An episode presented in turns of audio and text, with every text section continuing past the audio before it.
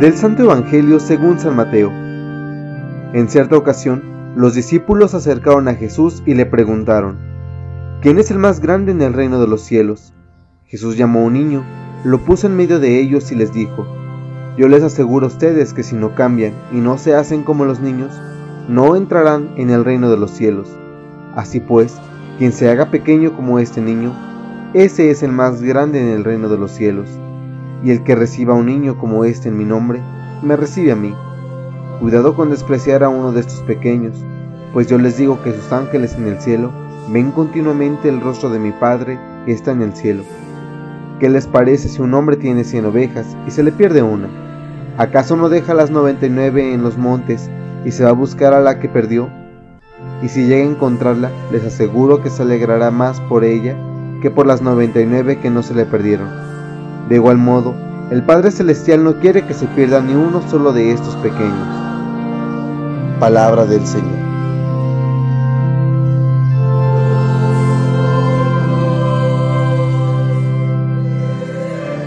Queridos hermanos, nos encontramos en el martes 19 del tiempo ordinario, un tiempo para meditar sobre la vida de Jesús.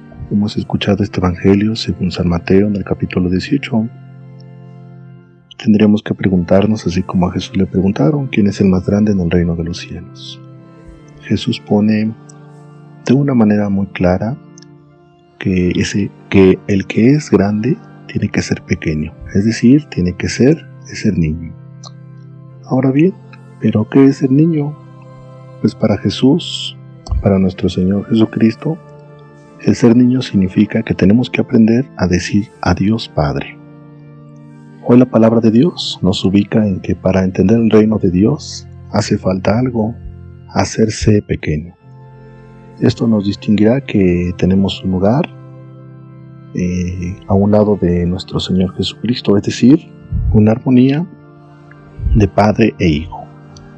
Cada bautizado, cada católico, nos tenemos que convencer de que somos hijos de Dios. Por eso tenemos que vivir pues como hijos de Dios, siguiendo el ejemplo de nuestro Padre. Claro, como verdaderos hijos de Dios.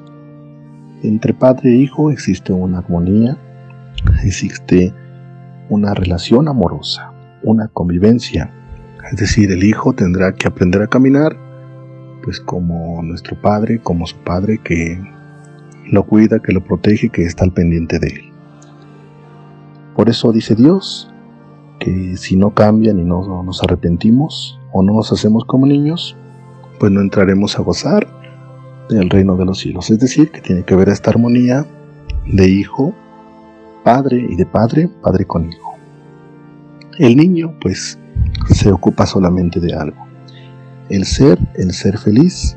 Y esta felicidad va a consistir en que tenemos que vivir, tenemos que recibir de parte de nuestro Padre tenemos que descubrir y, también tenemos que sorprendernos de todo lo que nuestro Padre realiza. El niño, por lo tanto, es libre de ser feliz. Pues bien, pidámosle a la Virgen María, a nuestro Señor Jesucristo, que nos dé esta gracia de ser felices todos los días y de tener esta actitud de, de un niño que con el tiempo pues le llega a decir Padre, Padre a Dios. Decimos todos que así sea.